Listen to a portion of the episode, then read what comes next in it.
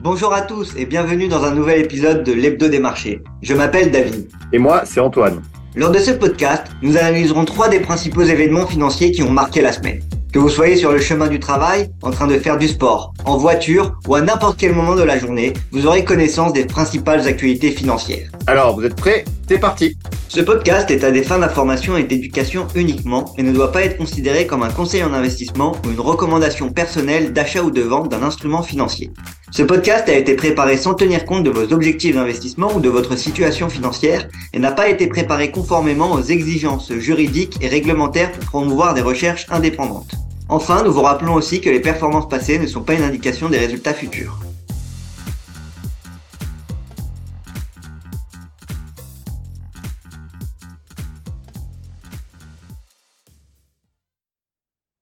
Salut à tous, très heureux de vous retrouver pour ce nouvel épisode podcast d'Itoro, l'hebdo des marchés.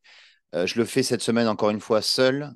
La semaine prochaine, j'aurai l'honneur de, de, le faire avec Marc Toiti. Hein, donc, euh, c'est un, deux fois par mois, euh, je ferai le, podcast L'Hebdo des marchés avec Marc Toiti, donc fameux économiste hein, que, que, vous connaissez probablement, qui va nous aiguiller sur la situation qui est assez complexe, situation macro, euh, économique et, euh, et, aussi sur, euh, il aura aussi une, vue sur les marchés, il vous en fera partie, fera part, pardon. voilà, je vais commencer le, je vais commencer le podcast avec justement bah, les banques centrales, encore une fois, puisque les banques centrales ont, enfin hier, hein, donc ce, podcast est enregistré le 21 septembre, jeudi 21 septembre 2023, euh, lendemain de réunion de la Fed. Et la Fed, euh, donc hier, a tenu, euh, et notamment par l'intermédiaire de son président, Jérôme Powell, des propos plutôt restrictifs, c'est-à-dire quiche, c'est-à-dire que c'est des propos que n'aiment pas les marchés. Et d'ailleurs, quand on regarde le triptyque, en général, après une réunion de banque centrale, je regarde le, le triptyque Nasdaq, euro-dollar, taux à 10 ans, taux d'intérêt à 10 ans, et on voit que les trois sont allés dans le même sens, c'est-à-dire une baisse du Nasdaq de 1,5%, une baisse de l'euro-dollar euh, qui est passée brièvement sous les 1,06. Euh, on a fait 1,0590 et c'était depuis, ça faisait au moins six mois qu'on n'était pas passé sous ce niveau. Donc une hausse du dollar, une baisse de l'euro, ce qui est logique. Et puis les taux d'intérêt à US qui sont pour la première fois depuis plus de, de 15 ans euh, repassés au-dessus euh, des 4,40. On est à, à 4,43% donc euh, au-dessus des 4,31 qui étaient les, taux à 10 ans. Donc on voit que finalement, à la suite de cette réunion, on, a donc des marchés qui baissent et des taux d'intérêt qui montent. Pas vraiment ce qu'aiment les investisseurs. Pourquoi? Parce que tout d'abord, Jérôme Poel nous a bien expliqué que la hausse des taux, ce n'est pas encore terminé. Euh, les dot plots, hein, c'est l'anticipation des hausses de taux. Les dot plots, maintenant, euh, euh, anticipent que 12 des 18 membres du comité de politique de la Fed. Donc, il y a 18 gouverneurs hein, dans, dans ce comité de politique monétaire chez dans la, chez la Fed, 12 euh, des 18 membres anticipent une hausse de taux, soit pour la prochaine réunion le, 13, euh, le 1er novembre, soit pour la deuxième réunion euh, le 13 décembre. Donc c'est soit, soit la prochaine, soit la suivante. Donc, mais maintenant, il y a de fortes chances pour qu'il y ait encore une énième hausse de taux, ce qui apporterait les hausses de taux à 5, entre la 5,50 5,75%. Et puis euh, aussi sur les baisses de taux, puisque vous savez qu'en 2024, on anticipe que la Fed commence à réduire ses taux, à baisser ses taux. Et maintenant, il n'y a plus que 14, enfin 14 des 18 membres pensent que la baisse de taux ne sera que de 0,5%, 50 points de base. Euh, alors qu'auparavant, on anticipait 100 points de base. Donc en fait, ces deux éléments, le fait qu'il y aurait une hausse de taux quasi sûre avant la fin de l'année et que euh, la baisse de taux l'année prochaine pardon, sera euh, moins importante que prévu, eh bien, fait que les marchés baissent, euh, ce qui est logique, euh, et notamment le Nasdaq hein, qui, a qui, a cassé les 15 000 points euh, maintenant, les, pardon, les 15 000, euh, attendez, attendez que je vous dise pas de bêtises. Euh, oui, oui, il a cassé les 15 000 points, c'est ça, on a cassé les 15 000 points sur le Nasdaq. On revient sur des niveaux qu'on n'a pas vus depuis le mois d'août. on n'est pas quand même sur les plus bas du mois d'août, hein, puisque le plus bas du mois d'août, il est à 15, il est à 14 500 points. là, on à 14 800, donc il ne reste plus que 300 points pour, attendre, pour atteindre pardon, les, les plus bas. mais ça en prend le chemin, je ne vais pas vous mentir. Moi, je vous avais dit la semaine dernière que j'anticipais plutôt une baisse des marchés. alors, c'est ce qui s'est produit pas dans la mesure, dans l'intensité que, je, que j'anticipais, parce que par exemple, pour le CAC 40, ça n'a pas du tout été la même chose. puisque quand j'ai enregistré le podcast la semaine dernière, je parlais de la BCE et la BCE, elle, a augmenté ses taux, mais a, mais la BCE, si vous voulez, a, a, fait en sorte de sous-entendre que la hausse de taux était terminée, contrairement à la Fed. Donc, du coup, on, a, on a eu des marchés qui ont progressé, des marchés européens, un CAC 40 qui a progressé, car les investisseurs ont anticipé une, une, fin de hausse de taux. Et donc, ça, ça a permis au CAC d'aller sur les 7400 points mais en même temps, euh, avec euh, justement bah, ces baisses des marchés américains, eh bien, le CAC est revenu euh, sur les niveaux pré-BCE. Tout ça pour dire quoi? Pour dire qu'on est actuellement, faites attention, déjà historiquement, le mois de septembre est le plus mauvais mois de l'année. sur les marchés. Donc attention, on, prend une tournure négative, mais on l'avait dit, on l'avait anticipé sur les, les, derniers podcasts. Donc pas vraiment de surprise à cela. Maintenant, attention que ça n'accélère pas à la baisse. Euh, c'est euh, le risque. Euh, mais je vous rassure tout de suite, ça pourra constituer des bons points d'entrée, des bons points d'entrée dans les prochains mois ou les prochaines semaines pour revenir sur les marchés. Donc pas de panique non plus, mais attention, vous pouvez donc si vous voulez jouer la baisse des marchés, vous avez la possibilité d'acheter du VIX, hein, le VIX. Le VIX, c'est euh, l'indice de la peur, hein, c'est-à-dire que quand les marchés baissent, le VIX monte, vous pouvez acheter le VIX ou euh, shorter les indices, hein, donc vendre les indices. shorter, ça veut dire vendre, euh, vendre les indices pour essayer de, protéger votre portefeuille si vous êtes eh assez investi en actions, parce que l'idée, c'est que dans la finance, il faut savoir se couvrir. Contre une baisse de marché. Euh, voilà. Maintenant, je vais parler un petit peu valeur. Alors, effectivement, bah, les, les, valeurs, c'est pas non plus très réjouissant, euh, notamment les valeurs du luxe. Alors, j'en parlais un petit peu la semaine dernière, mais euh, on a aussi justement dans le luxe, cette semaine, on a eu un analyste qui s'appelle Jeffries, enfin c'est un cabinet d'analyse, hein, Jeffries qui est assez reconnu dans le monde euh, de l'analyse et des recommandations sur les sociétés et sur les secteurs, et eh bien qui est passé de acheter à conserver sur euh, justement le secteur du luxe. Pourquoi? Eh bien parce que euh, la prudence est de mise sur notamment l'Asie, l'Asie qui est une grosse euh, contributrice euh, justement du luxe hein, pour l'achat de, de, produits de luxe. Et euh, justement, là, on voit que le redémarrage en Asie est très poussif hein, et même il, se fait vraiment attendre. Et du côté, de l'autre côté de l'Atlantique, aux États-Unis, il y a des risques de crainte de récession pour l'année prochaine. Donc, c'est vrai qu'on est à des niveaux de valorisation qui sont assez élevés, notamment pour Hermès, pour LVMH.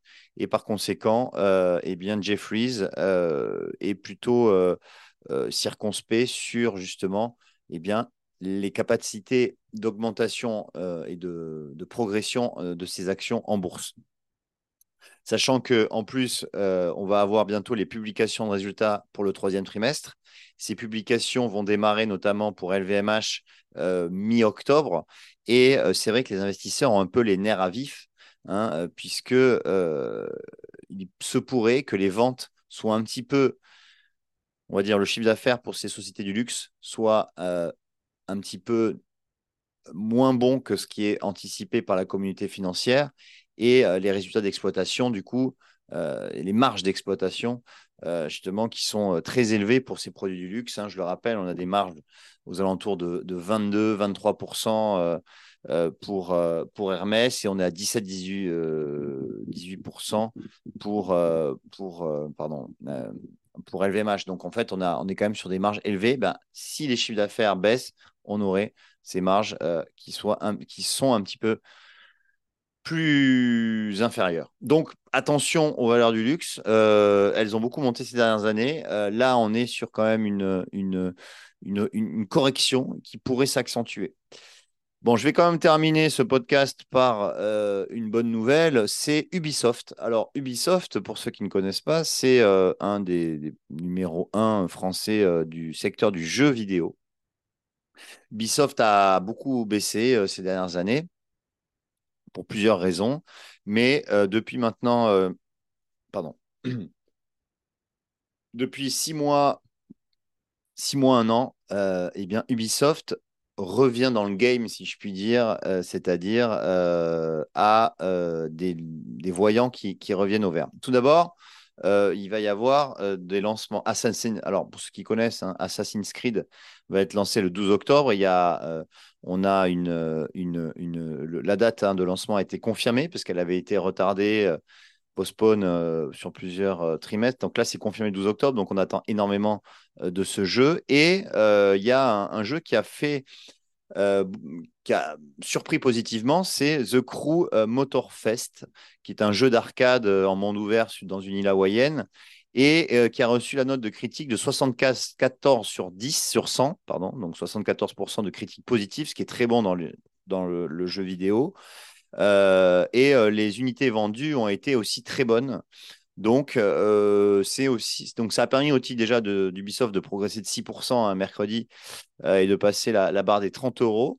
Donc ça, ça a été positif pour Ubisoft. Et deuxièmement, surtout, et c'est là où en fait, moi, c'est pour ça que je suis très positif sur cette valeur, parce que Ubisoft va profiter très probablement, il va va acquérir les droits de diffusion en ligne euh, de Microsoft dans le cadre du rachat euh, de Microsoft, euh, de rachat, pardon, de, rachat d'Activision. Hein, Activision Blizzard va être acheté par Microsoft, mais la vente bloque, notamment pour des problèmes de concurrence.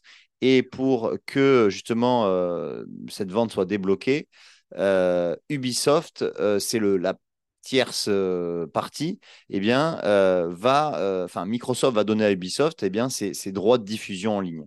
Et donc ça, ça devrait être donc exclusif pour les 15 prochaines années. Et donc c'est jackpot entre guillemets, c'est-à-dire que si c'est si voté et si c'est le cas, c'est vrai, vraiment, ça va vraiment être un, un jackpot pour pour euh, pour Ubisoft. Euh, donc du coup, euh, du coup ça, c'est ce qui me fait dire que ben, dans les prochains mois, ça va vraiment exploser le chiffre d'affaires d'Ubisoft. On n'en est pas encore là. Toujours est-il que Ubisoft, aujourd'hui, alors pour ceux qui... qui ne... Pour ceux qui écoutent le podcast, malheureusement, ils ne peuvent pas voir l'écran, mais je vais partager mon écran pour que vous voyez où on en est sur Ubisoft. Euh, pour ceux qui, font le, podcast et qui voient le podcast. Euh, je vais partager tout ça. Euh, voilà. Et comme ça, vous pouvez voir que justement, eh bien, Ubisoft, après donc de, nombreuses, mois, de nombreux mois baissiers, a arrêté sa baisse début 2023. On est reparti sur une tendance, on va dire, haussière.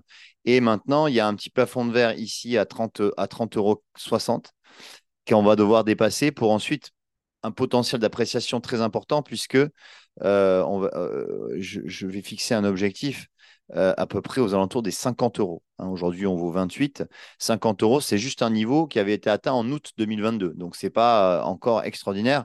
Après, le plus haut d'Ubisoft, c'était 87 euros en 2021. Donc, je ne dis pas qu'on va y arriver, hein, bien évidemment, mais toujours est-il que c'est un, c'est un titre qui est dans une reprise haussière et qui euh, potentiellement, euh, évidemment, si euh, Ubisoft a tous l'exclusivité des droits de diffusion de, Microsoft sur le jeu Activision Blizzard, ça va forcément progresser fortement sur Ubisoft. Voilà. C'est tout pour cette semaine. comme je vous l'ai dit, attention, les marchés sont dans une phase de correction, donc prudence. mois de septembre, c'est toujours un mois difficile. Euh, donc prudence. Mais euh, les beaux jours vont euh, revenir, pas comme, pas comme le temps actuellement qui est, pas terrible, mais les beaux jours en bourse vont arriver très probablement dans les prochaines semaines. Voilà, je vous dis bonne fin de semaine et la semaine prochaine, je serai donc avec Marc Toiti pour vous parler plus macroéconomie. salut, à bientôt. Vous venez d'écouter Digest et Invest, le podcast d'Itoro. Pour plus d'informations, veuillez vous rendre sur itoro.com.